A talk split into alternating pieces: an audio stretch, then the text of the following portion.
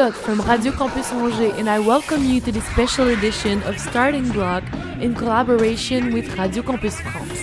Today, I'll be interviewing a French phenomenon so I can share it with you. Here I am with C2C that I'll present shortly, which is, you know, useless for France, but we're trying to take over the world here. Founded in 1998, C2C is a turntable group from Nantes, four time winners of DMC World Team DJ Championship. After 14 years of playing together, the group finally released their first album after an intense series of about 50 concerts across Europe. On the second day the album was on sale, it was a top online music seller in France.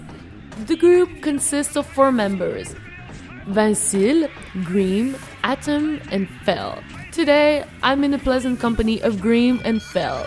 Let's get going!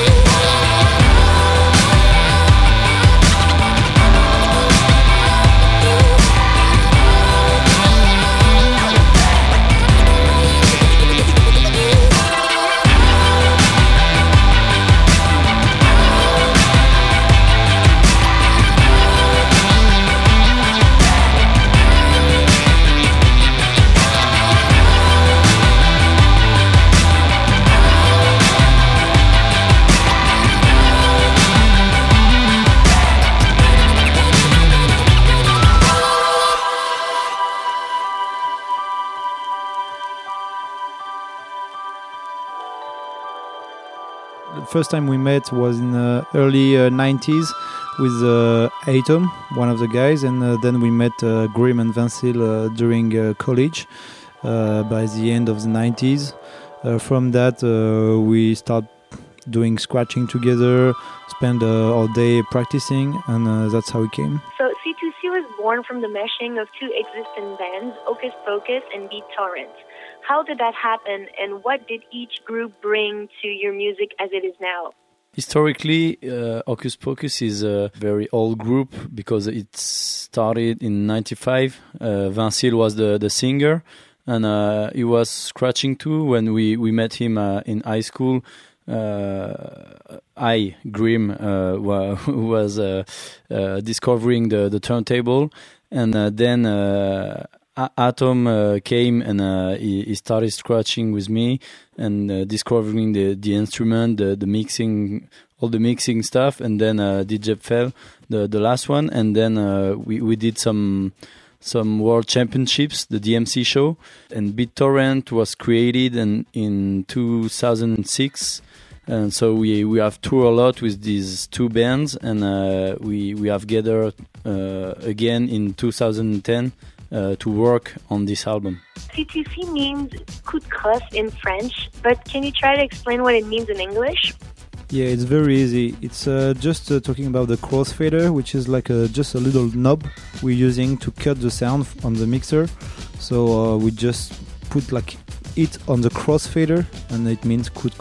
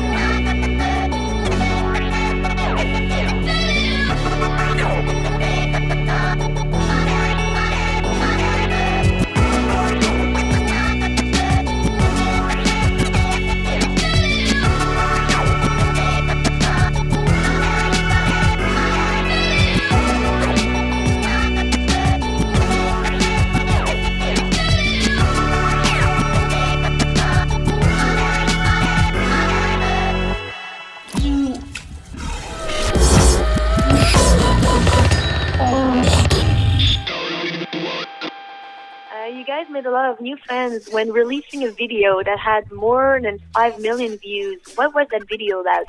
It was a video from our 2005 DMC set. Uh, that was maybe one of the best uh, DMC show we've done so far. So it's kind of uh, our hit, you know, for the DMC. And uh, yeah, it has been seen like many, many times, and uh, it's a good uh, visit card for us. And we're still doing it in live at the moment because uh, people really want to listen to it. Every time we start it live, we can see that uh, people are really expecting it. So uh, yeah, we keep doing it. I know you guys never went to a musical school, that you're just music nuts. Uh, can you tell me more about your musical evolution, like what you liked when you were younger and how it changed over the years? I think yeah, every everybody has got a story, uh, every member. So 20Syl uh, is more uh, like he, he, has studied uh, some drums, some trumpet, and uh, so he, he, has more musical background compared to us. But each member, for example, uh, and Atom were, were, like in a rock band and playing some guitar, and I I am uh, yeah, I, I love a lot uh, all the percussion stuff. So yeah, we, we all have uh, our musical experience, but the the real uh, first experience for, for, for us is the turntable, doing music with the, the turntable, and then uh, we, we've learned to, to play other instruments or uh, we've learned to know other uh, musical culture uh, thanks to the turntable. And what made you choose turntabling instead of playing an instrument? Like, what kind of freedom do you think it offers compared to instrumental music? Yeah, as you say, it's just about freedom like you had the feeling that there is a lot of things to do when you start on turntable not like a classic instrument or where everything has been done so far. So uh, it's just like a like a free land when you start doing it. And uh, there's no uh, special way of of starting you know you can start from whatever point you want. So yeah it's really this freedom who, uh, who is very interesting uh, when you start practicing this instrument. So uh, that's the point. Yeah. So what, what is great is that you can play all instruments with this instrument. You can play uh, uh, chords or yeah strings, uh, uh, a lot of things because uh, all your your material is the the sound banks or the, the the musical stuff existing. So you can play all that you want. I would like to know about your influences. It's very diverse from uh, black music from the 70s to the rock music. Uh, we we knew when we were kids uh, all the electronic music we're listening to for like a few years now. So it's a, a blend between everything, which make the C2C influence alive. So uh, it's hard to tell precise name. You know, it doesn't really uh, matter, I think, but it's more like this uh, crossover between all these influences, which is important to us. But what, what we can say is that our roots are the, the is the, the hip hop from the 90s, and uh, it's yeah I think our our way to do music uh, is based on the the the, the hip hop uh, uh, uh culture. manner culture uh, of making music, all the the samples and all the creating by taking all the tracks or all the pieces of music. And while talking about that music, it is very powerful, but you can tell that musicality is your first goal, like it comes before power. Do you think that is what distinguishes you from other turntablists? And why is musicality so important to you? Uh, it's probably yeah the, the main thing uh, which make our orig originality when we started doing uh, battles you know in the DMC many many teams like were more pushing the technicality uh, and the skills uh, as the main uh, as the main goal. We we like that too, but uh, our main uh, main things, main force is to to be musical on the turntable. So we we always wanted to keep that that vibes. That's what people know us and like us for. So it, uh, it's, it's, very important for us to keep musical and not just make a like scratch demo, you know, over the the turntables, and uh, it helps other people to understand more what we can do as well. So uh, yeah, it's our style. It's make something musical. great. And even though you are four DJs, the public doesn't need to be a scratch expert to appreciate what you do. Like you have a little something that seems to please everyone. Uh, great beats and a lot of hip hop, funk, rock, and electronic influences. So not only do you touch all these different types of music, but you master them. But who do you think your target public was in the first place? At the beginning, I would say it was more a hip hop crowd and a DJ Yeah. crowd, more technical, and uh, and and then we we have yeah we, we have reached uh, other universes uh, uh, because uh, our music is is very wide. So uh, now people from rock and roll and other stuff of music can appreciate. But first, I think it was Yeah. yeah, more uh, focused on uh, on hip hop and black music. And then you reach that musicality we were just talking about. So. Yeah. Well, as I said before, not only do you spin and scratch, but you, you write your own stuff, sampling tracks that go from baroque to blues to world music, like every kind of music possible. However, one of your songs claims not to be a gospel or funk or anything song, just to be a real song. So, what do you think qualifies as a real song, according to you? It's a song who, when you can dance on and every time on day, and uh, when you can share it with uh, many different person, you know, not Mm. just uh, a song you can who can just concern like a few people. That's great. Great uh, definition. I want to talk a little about you on stage because you guys are known to be awesome performers. The visual is impressive. You have the live video system, and you make sure the public is involved in the concert. Can you tell me more about that video system and the way you invite the public to participate? Uh, we, we use a, a software called uh, Scratch Live that uh, allow us to, to scratch uh, the, the sound sound banks we have uh, on our computer, but uh, images, visuals as well. And so we are kind of telling a story from the, the beginning, the end intro with the, the track The Cell, uh, from Fuya, the, the end of the show. We have all uh, uh, we have uh, every each DJ has a screen uh, in front of him, and he is scratching his shape, and the shapes are, are e- evolving and uh, and changing all over the show.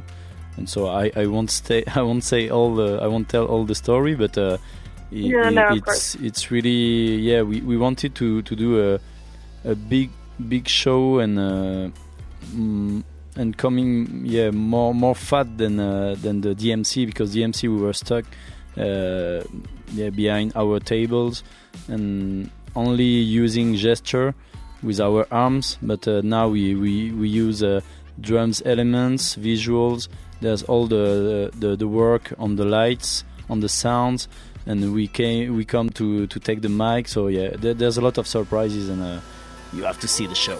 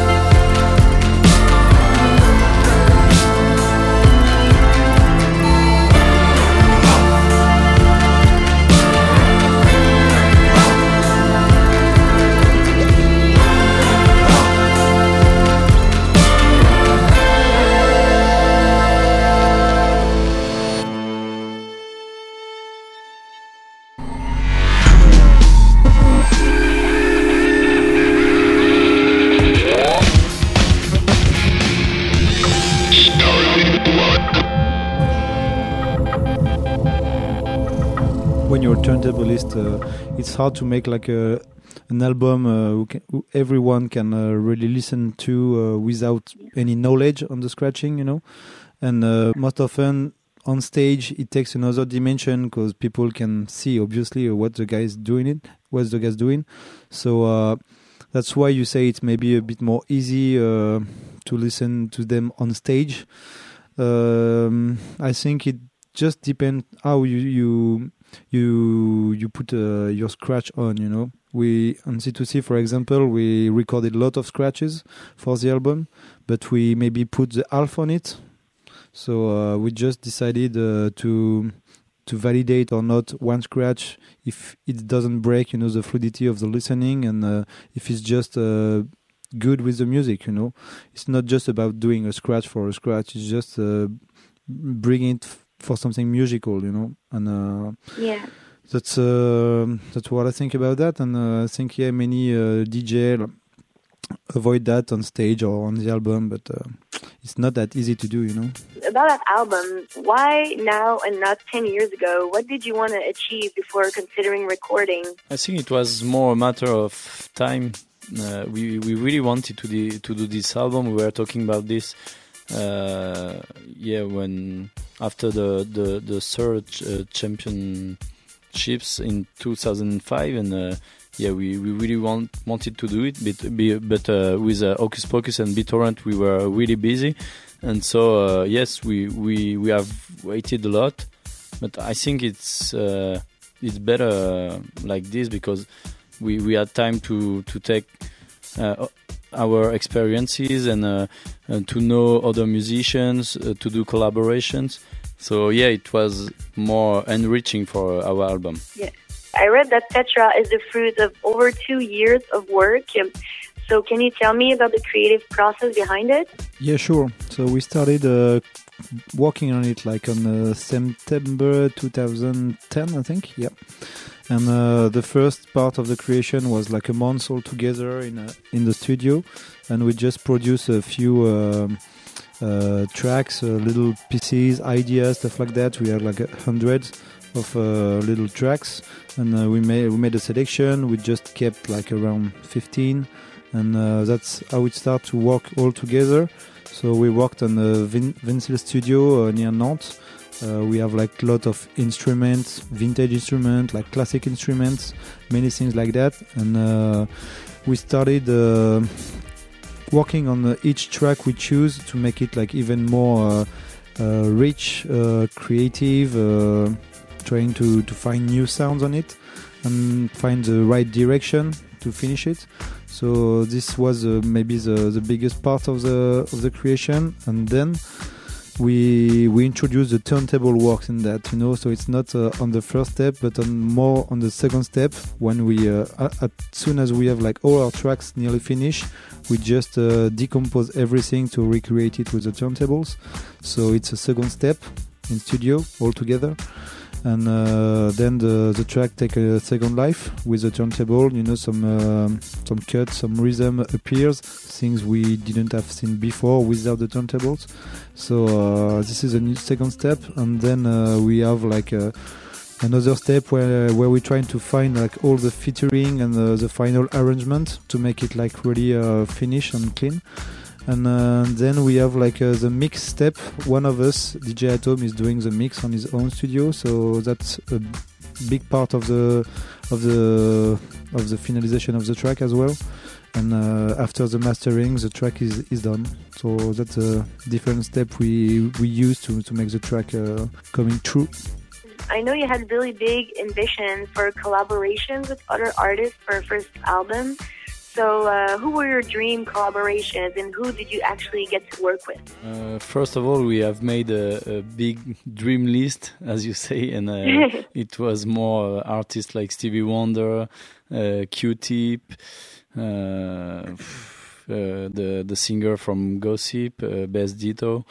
Uh, I don't know, but uh, it was a big, big list. But uh, then the yeah, we were faced to reality, and uh, and uh, we we have wanted to to make some collaboration more human and musical, and uh, so it, it was yeah, it was better for us to to invite some guys who we we knew or we wanted to know. And uh, what were your main goals for this first album? Are they all achieved?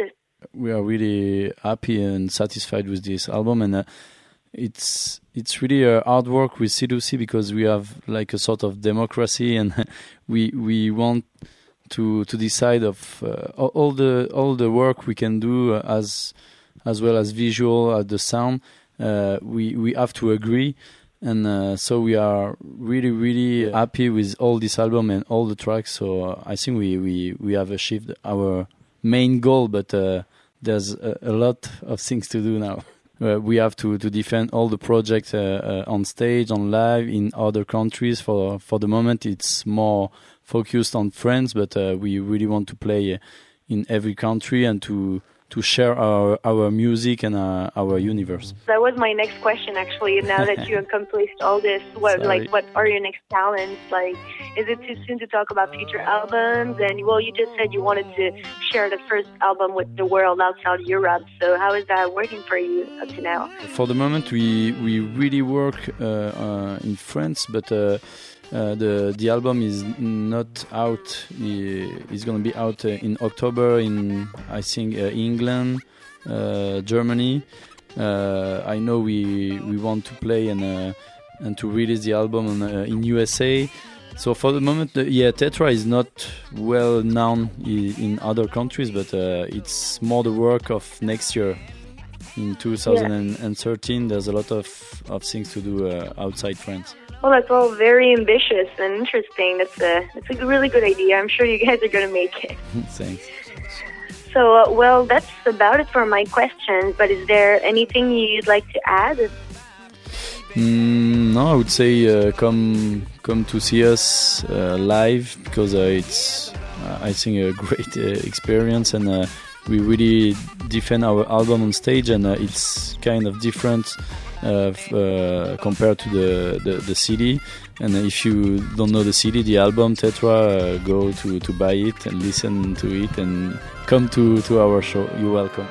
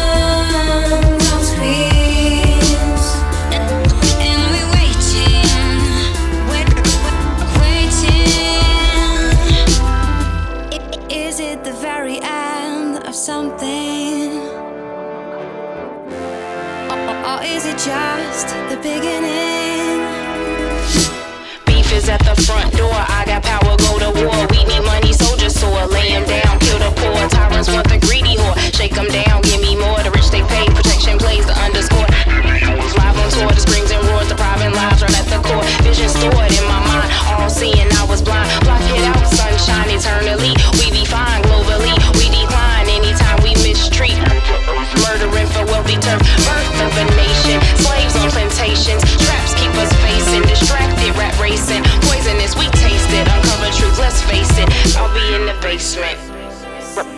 Rallying for placement. The future's now, don't waste it. Get about the matrix.